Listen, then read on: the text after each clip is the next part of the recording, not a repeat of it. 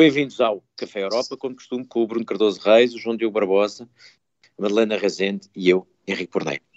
Hoje vamos, ou vamos falar de quem foi à China, vamos passar por França e pelos Estados Unidos e pela Irlanda também. Mas já lá vamos, para já começamos, como costume, com os Átilas, o mal da semana. Madalena Rezende, e o primeiro Átila é teu, e é para a decisão, ou para a visita de, de, do chanceler Scholz a Pequim, que deu boas discussões. Muitas e boas, é verdade, porque de facto a ida de Scholz à China parece um bocado extemporânea, no, enfim, depois do início da guerra da, da Ucrânia ter uh, determinado que, que Scholz tenha anunciado uma Zeitenwende, ou seja, uma mudança de tempos uma mudança de tempos da política externa alemã, que era de facto, e da política comercial e mesmo económica alemã, que era baseada em larga medida na, na importação de gás e na exportação de, de, bens para a China, ou em trocas comerciais. E, portanto, esta, esta ida à China e todo, enfim, uh, o apanágio à volta de, desta relação uh, com, com Xi Jinping, no, depois do, do uh, congresso do partido, em que ele se autoproclamou basicamente líder para a vida, uh, aparece-nos aqui como, como, como algo estranho, ou seja, uma legitimação de, por parte da Alemanha do, do, líder uh, Xi Jinping e, e, esta tentativa da manutenção do, do mercantilismo alemão com, com países, enfim, primeiro uh, com a China, acima de tudo, que é visto como, como um rival estratégico não só, pela, não só pelos Estados Unidos, mas crescentemente por todos os países europeus. E, portanto, uh, Scholz foi criticado por muitas vozes na Europa uh, e dentro da sua própria coligação, também pelos Verdes e pelo, pelo FDP, por esta, por esta visita. E daqui do nosso Café Europa vai também um Átila para Scholz. E diz-me uma coisa, não ficaste, portanto, comovida ou convencida, nem com o editorial que Schultz fez publicar a caminho da China para explicar como toda a visita fazia um grande sentido numa, numa estratégia, uh, na estratégia alemã, nem ficaste convencida que, tendo conseguido sacar umas, um, uma espécie de comentários de Xi Jinping sobre uh, não se dever usar armas nucleares, que só por si esse momento era uh, a prova que tinha valido muito a pena. Certo, exato. Eu acho não. que, quer dizer, é a pior emenda que o soneto, não é? Eh, quando, quando um líder se vê obrigado a explicar-se e a, a, e a justificar-se perante, perante a opinião pública num jornal através de um, de um editorial, eu acho sempre muito mau sinal. Portanto, não, não me convenceu. Quer dizer, obviamente que ele tentou dourar a pílula e dizer Uh, que tinha falado dos direitos humanos em Xinjiang e que tinha falado da arma nuclear e que tinha falado de, de conter a Rússia, etc. Tudo mais penso que nada disso, enfim, uh, justifica uma, uma, visita e uma, e, uma, e uma falta de posição tão, tão flagrante da Alemanha em relação à China neste momento e um desalinhamento com os Estados Unidos também já agora. E um desalinhamento com, com, com, o resto da Europa, porque isto acontece na mesma altura em que, precisamente, uh, uh, numa reunião em Bruxelas, uh, os representantes dos governos estavam a discutir as relações com a China e foram bastante mais uh, claros e mais uhum. assertivos do que é costume. Uh, sublinharam muito a ideia do rival. E, portanto, esse é um ponto que começa a ser muito claro, e, portanto, dá a sensação de que a Alemanha está, uh, se não em rota de colisão, pelo menos em, numa rota diferente da do resto da Europa. Está com um atraso, pelo menos, esperemos que seja só o atraso, não é? Eu acho que há aqui um eh, realmente eles estiveram atrasados em relação à, à, Rússia e ao gás russo e à dependência que foram aprofundando em relação à Rússia em termos energéticos. E parece que não estão a aprender muito em termos da relação com a China, ou seja, estão a, estão a prolongar até poderem uh, a, a, relação comercial com a China, mesmo no momento em que, em que há uma inversão uh, do, do, do, do, déficit uh, comercial que a China tinha com, com, com a Alemanha, era o único país com, uh, ocidental com quem a China tinha um déficit comercial, agora é a Alemanha que tem um déficit comercial em relação à China. Portanto, nem isso lhe está a, dar a fazer dar a volta. Mas, é, eu acho mas que é provavelmente a razão de. mas, é, mas... É, deixa-me só, deixa só, porque era aí que eu queria, que eu queria ir, aqui exatamente o ponto da, da Alemanha, que normalmente para muitos países a relação com a China coloca-se muito nas importações, na dependência de importações uh, e às vezes na dependência de algum investimento ou do peso que algum investimento chinês tem estrategicamente colocado, estrategicamente até na perspectiva chinesa, mas no caso da Alemanha é exatamente a importância do mercado uh, chinês. E embora isso possa não ter as mesmas consequências que terá a dependência de, de, no lado das importações, isto é, em alguns casos pode haver, sobretudo matérias-primas, etc., que seja uh, uma dependência difícil de substituir, e, um bocadinho a história com a Rússia, mas do ponto de vista da economia alemã e de algumas das maiores empresas alemãs, o peso que o mercado chinês tem é enorme e mesmo que o déficit hoje em dia esteja, que a balança comercial esteja diferente e haja um pequeno déficit uh, que é favorável à China, ainda assim há algumas empresas alemãs que têm de facto, uma, para quem o mercado chinês é muito importante. Isso, uhum. portanto, não, não, não admira que entre elas, por exemplo, a BASF fazia o líder da BASF. Volkswagen, a Volkswagen, a Volkswagen mas o líder da BASF. das vendas Sim, mas o, o, líder da BASF fazia mesmo um comentário de temos que parar com este China bashing, esta coisa de estar permanentemente a chatear a China. Uh, não admira, não é? Mas Bruno. A Volkswagen também é bastante importante para a economia portuguesa. Uh, mas, uh, mas, quer dizer, eu sinto-me aqui um pouco dividido. Por um lado, portanto, a minha, a minha dúvida é, isto é sobretudo mais do mesmo, ou seja, uma continuação um pouco desta política neomercantilista e, portanto, colocar mais uma vez a economia acima de tudo, ou, ou correspondia a uma visão um bocadinho mais estratégica, uh, que corresponde um pouco, aliás, a esse texto que tu referiste, Henrique, por exemplo, a ideia de que é preciso, obviamente, diversificar, mas diversificar implica também não cortar completamente com a China, isso também não é realista, é um ponto que eu também sempre uh, insisti. De facto, os Estados Unidos também não estão a cortar completamente as relações económicas com a China, isso também seria uh, terrível para, o, para, a economia americana, portanto, as coisas têm de ser feitas de forma ponderada, e mais outra coisa, que é, e aí sobretudo a Europa, quer dizer, isto é, uma, é, é, o básico da estratégia, que é convém não, não, lutar com demasiados inimigos muito poderosos ao mesmo tempo, não é? Uh, convém não colecionar uh, ou não favorecer a coligação de inimigos. Uh, a Segunda Guerra Mundial foi uma lição disso, não é? A Alemanha nazi fez exatamente o oposto e correu bastante mal.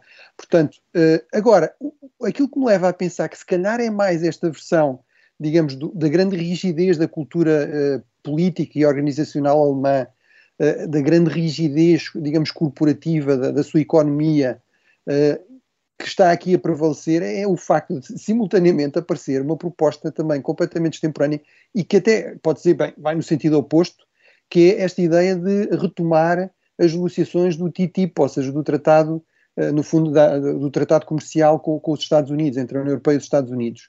Eh, e, e, de facto, isso é eh, não perceber o que é que está a acontecer nos Estados Unidos. Quer dizer, essa é a última coisa que o Presidente Biden quer ouvir falar, ou a sua administração, eh, até porque, por exemplo, temos eleições intercalares que podem resultar numa, numa viragem do, do Congresso. E, portanto, de facto, parece haver uma grande, portanto, este lado na cultura política, estratégica, diplomática alemã, de uma grande inércia, de uma enorme resistência à mudança, e, portanto, eu até uh, poderia ver aqui alguns aspectos interessantes.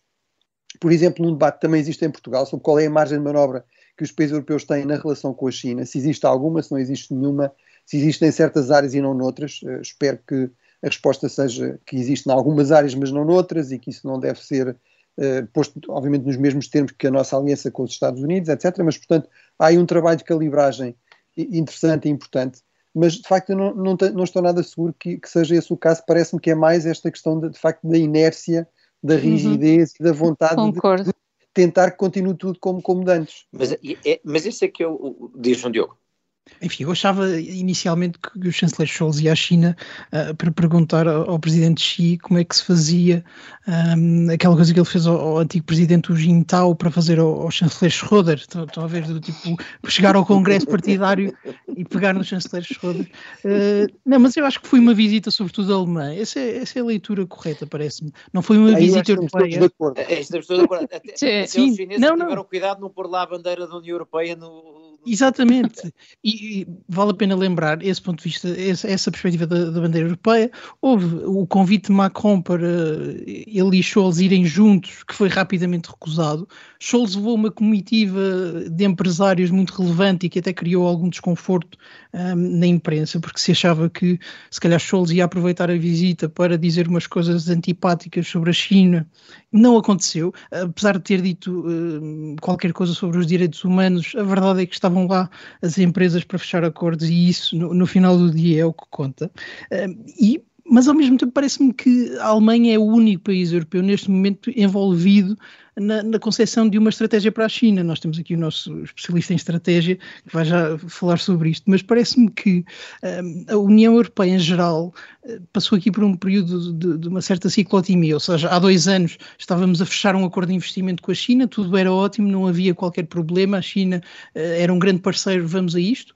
Hoje em dia já não se pode sequer falar da China, não é sequer possível apontar uma ameaça concreta, enquanto que os Estados Unidos dizem a nossa antipatia com a China tem a ver com Taiwan e porque Taiwan tem uma importância essencial para nós no Pacífico. Na União Europeia não há exatamente isso, ainda não há uma justificação para a ameaça.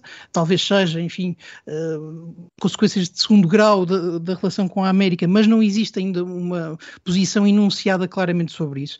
E o facto de a Alemanha eh, começar a ir à China dizer coisas sobre os direitos humanos e levar empresários parece parece-me que é neste momento o que se pode fazer com a China, ou seja, não havendo uma ameaça, não havendo nada que a União Europeia se sinta confortável a, a castigar a China por ter feito, eh, é preciso perceber quais é que são as relações económicas que nós queremos ter, quais é que são aquelas que são demasiado perigosas. A União Europeia tem a sua estratégia com os chips, por exemplo, e com as baterias, que também é uma, uma, grande produção chinesa, e o facto de ser a Alemanha a capitanear isto, mesmo que hoje esteja sozinha, parece-me que vai ter uma enorme importância na forma como os Estados-membros, na prática e para o futuro, vão ter uma relação com a China. Um, vai ser sempre o poder alemão, porque é o único Estado que está a pensar nisso, mesmo que esteja a pensar de forma errada. Uh, Scholz tem demasiada simpatia, se calhar, pela China, uh, se calhar tem demasiadas empresas a que, a que responder, mas é o único Estado envolvido nisso. Uh, o resto da União Europeia passou muito rápido rapidamente da ideia de vamos ter um acordo de investimento com a China para nós não falamos com a China, a China é basicamente a Rússia. E isso não, também não faz sentido. Mas eu acho que esse é exatamente parte do problema, que é perceber, afinal, se temos ou não temos e se temos, que problema é que temos com a China. Aliás, há um dado curioso, o, foi publicado há pouco tempo, os Transatlantic Trends, que é um um conjunto de inquéritos uh, feitos em vários países dos dois lados do Atlântico, e uma das notas que a mim me parece mais, mais relevante tem que ver com a relação com a China e com uh, a pergunta passava à volta do se a, a China é, precisamente usando os termos da União Europeia, um parceiro, um rival ou uh, um competidor, um concorrente, e a verdade é que rival achavam muito poucos, a maioria ficava entre o parceiro ou um concorrente. E o concorrente indicia, no fundo, apenas a lógica, a questão de que o problema é económico. Temos só aqui um problema de que eles uh, vendem mais barato, ou fazem mais, mais depressa, ou, e portanto não há uma ideia por trás disto que há uma, um, um, problema sistémico, um problema que desafia, que uh, a China quer desafiar o mundo que seja onde as democracias liberais tenham a influência que têm. E, e, o ponto é esse, ou seja, mesmo para os Estados Unidos, o ponto não é, ou não deveria ser, ou não é, não tende a não ser apenas Taiwan, é sobretudo o papel que a China pode querer desempenhar no mundo. Isso deve ser o pressuposto para pensar depois que relação económica é que se quer ter com a China. E aquilo que a Alemanha parece estar a fazer é o ponto de partida inverso. A Alemanha tem uma relação económica com a China que quer manter e o resto é construído à volta disso. Sim, eu, eu, eu tendo a concordar muito com o João Diogo, aliás, temos falado disso, ou seja, acho que há aqui um déficit de reflexão no que é que são os interesses e os valores também que estão em questão com, na relação com a China. Uh, acho que não deve haver simplesmente uma espécie de alinhamento automático e cego com os Estados Unidos, uh, mas parece-me evidente que há uma grande convergência, ou pelo menos uma convergência em muitos interesses e em, provavelmente em todos os valores com, com os Estados Unidos, Agora, isso não dispensa uma reflexão própria, eh, país a país e também ao nível da União Europeia, e eu tendo a concordar, talvez com a exceção da França, que também tem uma visão sempre muito própria, que também tem a ver muito com os seus interesses, uh, mas acho que há de facto um, um déficit uh, de reflexão, ou, ou talvez uh, mais ainda um déficit, digamos, de olhar de frente estratégia. para opções difíceis. Para opções e depois difíceis, de estratégia, porque não, não, não basta refletir escolhas difíceis. Não basta refletir sobre o assunto, tens de dizer então se Quais vais são as ter, implicações, claro. se, quais são as implicações, se vais reduzir alguma dependência, onde é que é? Se vais reduzir algum comércio, onde é que é? É tudo? É calças importadas da China são um problema? É, Pois, é, é, é- Mas é também uma é- questão de narrativa, Henrique, no sentido em que antes da Covid podia-se olhar para a China e dizer: bom, aquele modelo está a funcionar muito bem ali, e pelo facto de estar a funcionar muito bem ali e de se calhar a China se tornar a maior potência mundial e certamente a maior economia, isso é desde logo um desafio sistémico para a União Europeia e para as democracias em geral. Depois do que aconteceu com, com- com a Covid e com a resposta ah, bruta dos Estados chineses à Covid, que ainda se mantém, aliás, o, o chanceler Scholz assinou um acordo ah, que autorizava o uso da, da vacina da, da Pfizer só em estrangeiros na China, ainda não é sequer possível usar vacinas da Pfizer ah, em chineses, pelo Sim. menos na China. Hoje em dia, essa eh, resposta tornou tão impopular o Estado chinês, e, e até vimos como era impopular dentro da China, que o, o desafio sistémico à democracia, por assim dizer, não existe. E desaparecendo isso, pelo menos por agora, há na União Europeia uma grande dificuldade de Peraí, tu- identificar tu, o achas perigo. que a China não é um desafio sistémico à democracia? Não, eu acho que é. globais? Eu acho que é. Sim. Não, eu acho que é. Acho é que depois da pandemia esse desafio se tornou muito menos grave, porque olhamos para lá e já é muito mais difícil dizer não, nós queremos ser a China. Mas da mesma que forma que se tornou muito mais difícil olhar para Putin e dizer não, nós queremos é ser aquilo, como mas antigamente tornou- os partidos de extrema-direita faziam na Europa. Mas acho que se tornou essa- mais evidente essa ameaça, embora acho que já antes se falava disso e se falava do papel em África, tornou-se mais evidente essa ameaça. Mais E mais- evidente, mais evidente a ameaça torna-a menos apelativa, não é? É basicamente esse o meu ponto, ou seja, a partir do momento em que se vê o limite ou em que se vê o, o extremo em que aquilo pode cair, aquilo sendo o modelo, é muito mais difícil dizer, não, é isto que nós queremos para a Europa, no limite. Ah, e, e por aí, enfim, como é que a China vai exportar o seu modelo? Ah, não, não se vê muito, vai conquistar ah, a Rússia a caminho da Europa, não, é difícil de ver isso agora, pelo menos agora. Não quer dizer que daqui a dois anos a discussão não volta a mudar, mas o- a dificuldade de encontrar uma narrativa para, para o perigo da China, pelo menos na União Europeia, nos Estados Unidos a questão é Taiwan, na União Europeia nem sequer é Taiwan, poderá vir a ser, mas neste momento não é isso que é apontado como o grande perigo, é uma dificuldade para ter uma estratégia, ou seja, eh, a partir do momento em que não há um perigo claro, também não, não tem de haver uma Sim, reação aí- clara. Estamos de acordo, eu acho que é preciso explicar qual é o perigo, porque senão de facto não haverá, não haverá, não há justificação e não há estratégia. Bom, mas eu não queria roubar mais tempo, esta conversa há de voltar, mas ainda temos um segundo Átila, João Diogo e é teu. E vai para a França. Sim, eu não, sei que tempo é que tem, mas rapidamente, eh, Guerreiro Dois minutos e meio. Ah, eh, tenho tempo para dois prémios. Uh, Fournin, um deputado de- do- da Reunião Nacional, o partido de Marine Le Pen, um, este caso foi mais ou menos viral semana passada, aproveitou um discurso do também deputado Charles Bilongo, um, que é negro e que estava a falar sobre imigração, para lançar o elegante uh, à parte parlamentar volta para a África. Um, enfim, isto viralizou, o deputado foi rapidamente suspenso pelo Parlamento, apesar de se ter defendido e dizer não, eu, eu estava a referir-me aos imigrantes em abstrato, não era especificamente àquele deputado, eh, o que é por si só também uma, uma defesa muito particular e muito elegante, eh, mas eu acho que o caso é importante eh, para além da, da discussão de taberna. E isto porque dias depois de- do caso, a Reunião Nacional elegeu um novo presidente, o, o senhor Bardella, que tem 27 anos, já, já estou naquela fase em que os líderes políticos são quase mais novos do que eu e, portanto, é um grande teste de velhice. Uh, mas o, o Bardella vai Ou substituir. de Le Pen. responsabilidade dos partidos, calma. Ou ambas. Não, mas Bardella vai substituir Le Pen. Le Pen quer se focar na oposição ao governo um, e liderar a bancada parlamentar. E eu acho que isto é importante. Ele é o primeiro não Le Pen a liderar o partido. Se incluirmos a Frente Nacional, que era o antecessor, são quase 30 anos. Apesar de tudo, um, ele namora com uma neta de Jean-Marie Le Pen e teve de derrotar nas eleições um candidato que foi namorado de Marine Le Pen durante muitos anos. Portanto, aquilo é um empreendimento familiar na mesma. Ainda é. Sim, sim, sim. Mas eu acho que tudo isto serve para mostrar Onde a é que grande. tu, tu andaste, andaste a ler a Eu faço- ola eu faço- francesa? tu fizeste uma verdadeira Eu conheço muito bem as principais personagens da política francesa, meus Estou a amigos. ver. Não, mas eu, acho- isto é importante. 30 Os, segundos. No os seu dois íntimo, casos atenção. 30 segundos. são muito importantes porque eh, nos relembram a grande dúvida sobre a reunião nacional e sobre a maior parte daqueles partidos por toda a Europa, que é, bom, eles são um partido de governo ou são eh, uma extrema-direita com muitos votos? E eu acho que o lado racista é, é claramente o da extrema-direita, é claramente o de Jean-Marie Le Pen, que não, nunca teve muito sucesso e que Marine Le Pen nunca conseguiu limpar porque nunca conseguiu vencer eleições.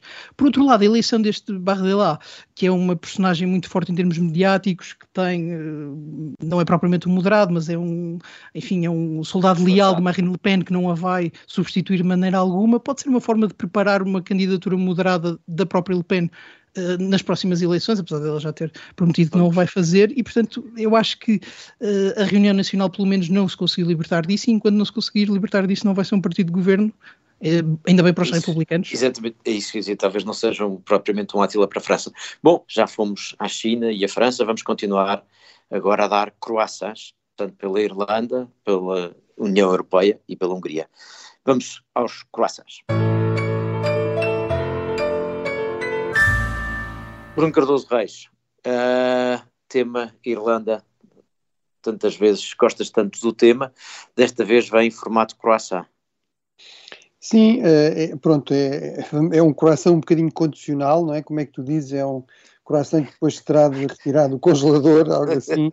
Mas, é, enfim, o, o, Ministro dos Negócios Estrangeiros da Irlanda, o Simon Coveney, veio dizer que desta vez, com o novo governo britânico, estava a encontrar interlocutores que lhe pareciam realmente interessados em resolver, de facto, o problema da, da, Irlanda do Norte, a questão do, do diferente em relação ao protocolo da Irlanda do Norte que achava até que era possível que neste próximo encontro eh, entre o Primeiro-Ministro britânico e o Primeiro-Ministro irlandês eh, que se poderia, poderia haver sinais muito positivos a esse respeito. eh, e que até achava que seria possível provavelmente evitar umas ele novas eleições na Irlanda do Norte, onde basicamente todo o sistema de autogoverno está suspenso porque os unionistas não aceitam, digamos, formar governo e fazer funcionar o governo autonómico por causa das suas divergências com, com o protocolo.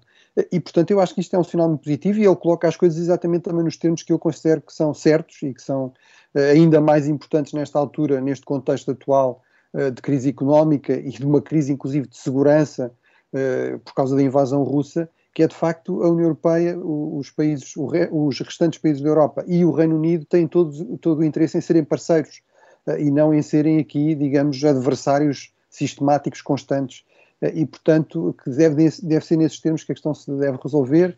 E, e acho que isso era de facto muito importante para permitir avançar para, para a cooperação mais eficaz e mais efetiva, seja ao nível da União Europeia com o Reino Unido, seja mesmo ao nível bilateral, porque eh, se, mesmo que isso não seja necessariamente assim, a verdade é que há sempre aqui um efeito de contágio negativo uh, nas possibilidades de cooperação bilateral, que, por exemplo, eu acho que seriam interessantes para, para um país como Portugal e, e o Reino Unido, e que, aliás, o próprio Reino Unido, na sua nova estratégia uh, do ano passado designa expressamente Portugal como um, um, parceiro interessante. Portanto, acho que era muito importante que se avançasse neste sentido e que este prognóstico ou profecia do Ministro dos Negócios Estrangeiros irlandês concretizasse. Que parece, que parece ter apoio em Bruxelas, porque o comissário Sefcovic, que tem uh, precisamente o tema do Brexit, veio corroborar a ideia de que se estará no bom caminho.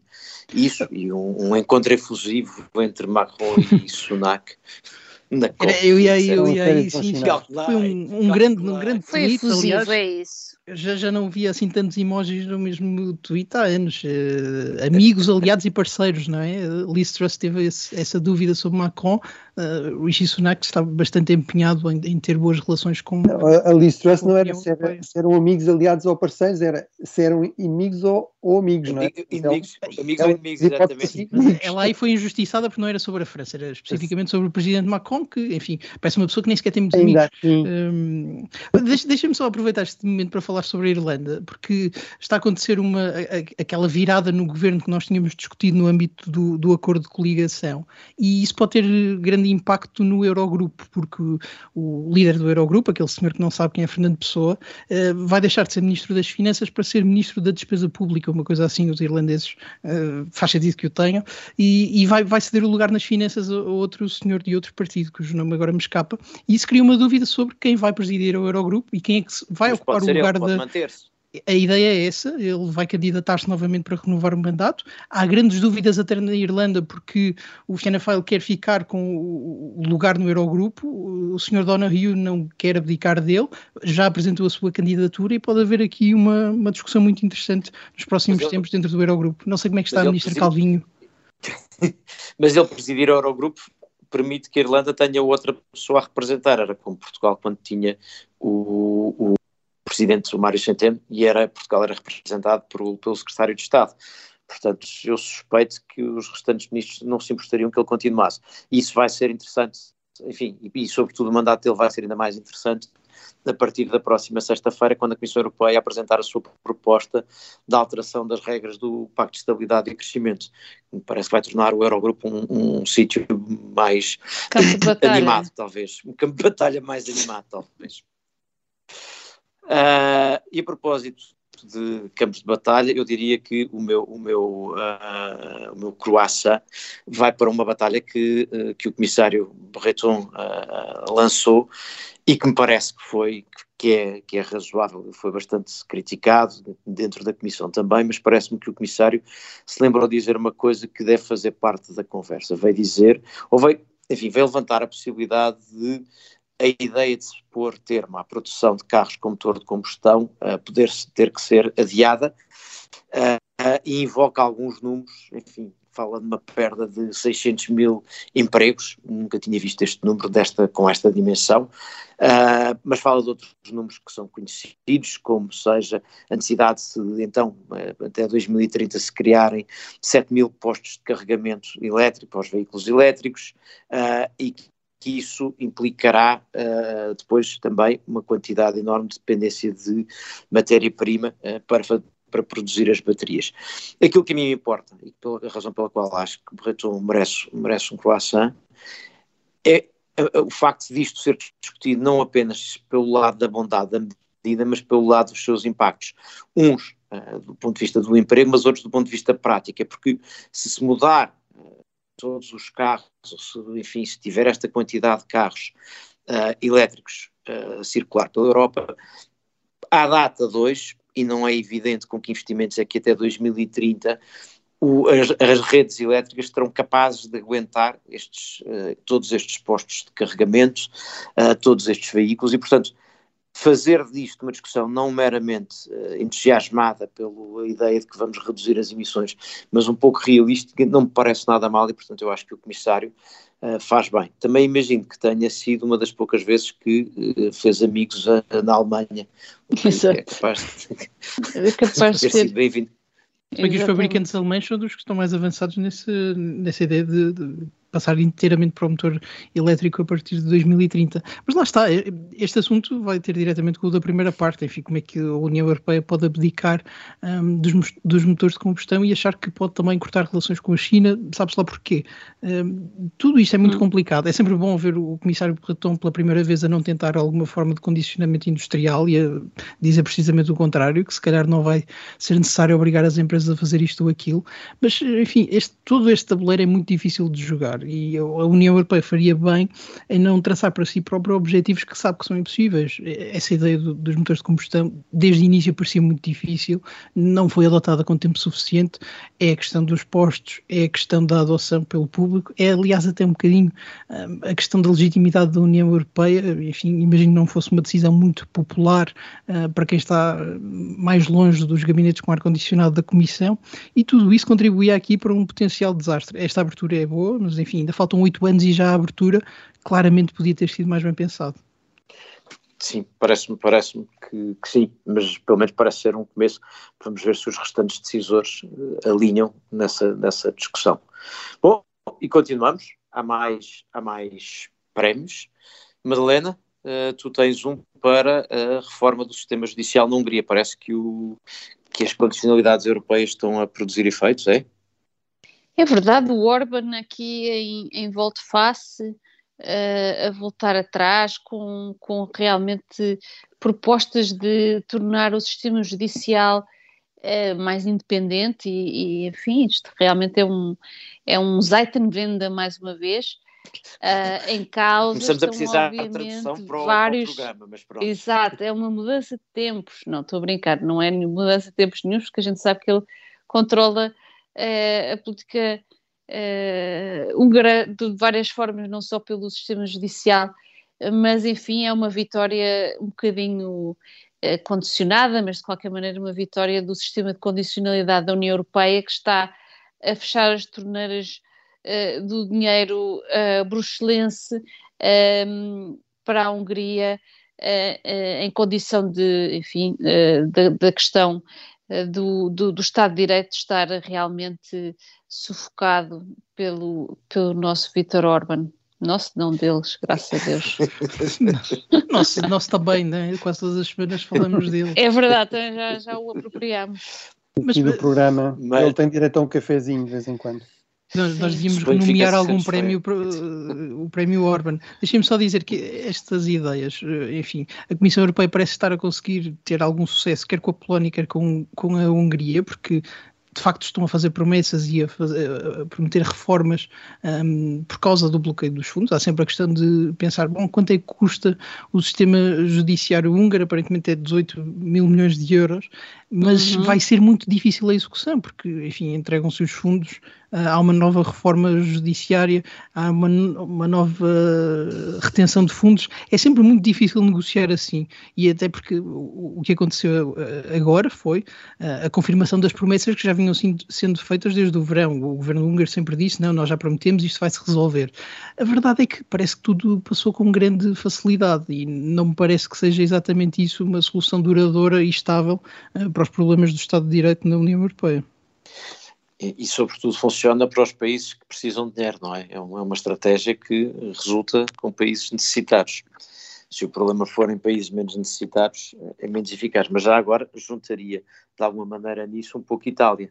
Uh, uh, porque também a Itália, um sinal diferente, mas a, verdade é que as conversas entre uh, Roma e Bruxelas têm pano de fundo não propriamente a ameaça de bloquear, de não aprovar sequer o programa, porque isso já foi aprovado, mas de bloquear fundos para o país que mais recebe ou mais pode receber precisamente o programa de recuperação e resiliência. E, e essa, essa isso também torna... essa ameaça Diz isto. Não, torna a política de, de, de, proteção do Estado de Direito um bocadinho cíclica. Em períodos de grande inflação e de, de, medo de recessão, ela é muito eficaz, porque estes países precisam dos fundos. Em períodos de crescimento económico, enfim, a Comissão Europeia pode ir chatear o Camões ou o Pessoa se for no Eurogrupo. É muito difícil encontrar aqui um mecanismo que funcione e parece-me que este não foi propriamente acordado, em, enfim, de forma muito firme e, e estável. Eu sou muito cético sobre uh, a aplicação deste tipo de acordos. Só para reforçar. Isto, é, Sim, isto... para quem não tenha percebido. vai, quem, vai... estivesse a ler a Parrimatos, por exemplo, sei lá. ia, saber, ia saber quem eram os familiares, Exatamente. os familiares da, da família. Que é também um grande problema na Hungria, não é? Não, não, não, não, não puxem por mim. As questões familiares, aposto que garanto que se pesquisarmos um pouco, não tenho a menor dúvida que vais encontrar alguns familiares do Orban uh, bem posicionados, mas acho que isso será toda uma outra conversa. Vamos, vamos mudar, vamos para, vamos para os prémios para os desesperados. Venham os Dijsselbloem. One cannot spend all the money in alcohol and women and then ask for help. E para Dijsselbloem arrancamos, um Diogo, contigo. Temos prémios para uh, a COP27 no Egito, a que já chamaram a, cimeira que podia ter sido um e-mail. não tinha visto essa, essa é muito boa. Eu, atenção, sou um grande fã desta cimeira na medida em que uh, Greta Thunberg não foi e Boris Johnson foi. Uh, logo aí uh, fiquei convencido. Aliás, Boris Johnson foi fazer um discurso muito divertido em que anunciou ser o fantasma da COP26. Ah, uma influência dixoniana, uh, mas este prémio é muito, é muito específico e tem a ver com um problema de organização que os participantes encontraram quando chegaram a, a, enfim, ao salão de reuniões no Egito perceberam que não podiam aceder a uma série de sites uh, na internet, incluindo o da Human Rights Watch, que vai, um, que vai estar uh, ter lá um painel, vai estar num painel organizado na, na COP27 e ficaram muito surpreendidos com isto. Enfim, estamos aqui a discutir as alterações climáticas e o Egito não é uma, um, uma democracia avançada que protege as liberdades públicas. E esta notícia, obviamente, saiu no The Guardian. Eh, estava toda a gente muito chateada, estava toda a gente muito surpreendida com a verdadeira natureza do regime do Egito e, se calhar, nem sequer conseguiram discutir devidamente as grandes alterações que são necessárias para o planeta, mudança do sistema. Um, um, a necessidade de adotarmos palhinhas de ferro, enfim, uh, houve um grande transtorno e eu, estou com medo, acho que os quadros por toda a Europa podem vir a sofrer as consequências desta grande afronta. E, e achas que já se prepararam para a ideia da COP28 ser no Dubai? Que o acesso a sites vai ser ainda mais complicado, mais limitado, suspeito. A, a COP, eu, eu, enfim, agora indo um bocadinho contra as minhas opiniões, parece que a COP está no sentido descendente, ou seja, foi o Reino Unido, depois o Egito, depois o Dubai, parece que está a ir para baixo no sentido da autocracia, está agora num, num pequeno tour. Em 2030, 2030 vamos ter motores de combustão, mas a, a COP 78 vai ser na Coreia do Norte. Em princípio foi a sua cor. que é um país que tem feito muito pela, pela redução de emissões, a Coreia do Norte sobretudo quando emite mísseis, é uma das suas emissões preferidas. Não, mas por acaso no resto acho que sim, quer dizer, a pobreza extrema, a ausência de liberdade para, para consumir, etc., são ótimas no Ah, o programa dos verdes, não é? São de emissões, não é? É um custo um bocado elevado, mas enfim. É um programa económico perfeitamente capaz de reduzir emissões. Bruno, é, também é tal, tens, a propósito o combate países, ao crescimento. países a propósito de países uh, com, com, limitações nos sites a que se pode aceder, também tens uh, um problema com o Mundial de Futebol no Qatar e os críticos ao Mundial de Futebol no Qatar. Onde é que tu ficas? Vais, vais ao é. Mundial ou não vais? Não, uh, não, vou, não vou ao Mundial, mas vou tentar ver é alguns jogos. Não, não, não vou boicotar. não, é mesmo uma questão de orçamento e de, e de calendário. Uh, mas e disponibilidade, mas, mas é um bocado um follow-up em relação ao João Diogo, embora eu quisesse começar por dizer que não menos ridículas são as, as respostas do Qatar, que vem acusar depois os países ocidentais de racismo uh, e, de, e, de, arrogância por fazerem críticas ao, aos direitos humanos, ao tratamento dos imigrantes, dos trabalhadores imigrantes, ou a toda a questão dos direitos uh, de homossexuais e outros de expressarem livremente no, no Qatar. Isso é, aparentemente é racismo e colonialismo e, e, arrogância e tudo isso. Mas, de facto, o lado ridículo aqui é este que um pouco o João Diogo já tinha adiantado, que é as mesmas pessoas que se indignam com, uh, uh, por um lado, o, o, racismo, a homofobia, etc., do Ocidente. É? Depois, a seguir, indignam-se com os campeonatos de futebol e outros grandes eventos por sistema, muito mais vezes são no Ocidente, nos países ocidentais ricos, do que no resto do mundo mas depois, pelos vistos, não se dão conta que se começares a fazer campeonatos e grandes eventos na maior parte dos países africanos, na maior parte dos países asiáticos, mesmo em muitos países da América Latina, isso significa que vais ter países que proíbem o aborto, que uh, discriminam as mulheres legalmente, uh, que, que, que, são regimes autoritários que impedem a liberdade de expressão, uh, que discriminam contra homossexuais, transexuais, etc. Portanto, aparentemente há, há pessoas que ainda não que, que, que, passam a vida a falar sobre os males do mundo, mas ainda não se deram conta que estes, não, estes, estes, pequenos problemas passam a vida a falar dos males do não Ocidente. Não são exclusivos do Ocidente e, pelo contrário, até se manifestam de forma muito mais grave. E aí não é uma questão de Claro que temos de continuar a combater injustiças, desigualdades, etc., nos países ocidentais, claro que sim. Agora, convém ter a mínima noção do, do, mundo em que se está e do que é que se está a falar convém não passar a vida a fazer do Ocidente, de facto, o, extremo do mal eh, e depois a seguir mostrar uma, uma, surpresa que, afinal, há países onde, na lei, eh, todas estas coisas continuam a ser abertamente eh, discriminatórias, não é? Portanto.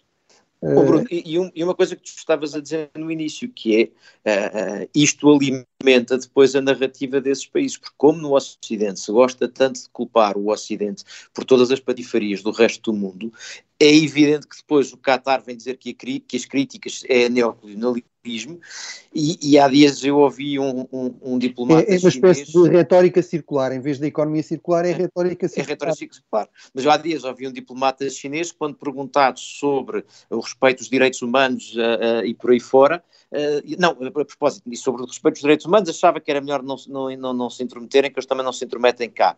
Mas depois, sobre a eventual uh, influência chinesa nos modelos políticos do resto do mundo, dizer, pois nós também temos influência ocidental, ouvimos música Bélgica e vestimos roupas ocidentais.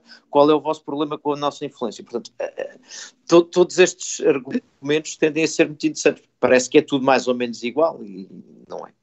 E, Henrique, não se esperava isto da, da FIFA e, e, do Mundial? Então, logo não. depois de terem realizado um Mundial na Rússia, então, fizeram, fizeram uma opção em função do que dinheiro. achava-se que, que, a FIFA Mas não protegia tu, os Tu achas, João Diogo, que foi, foi por questões de dinheiro que eles fizeram essa opção? Não, não me digas Mas que estás a defender essa tese.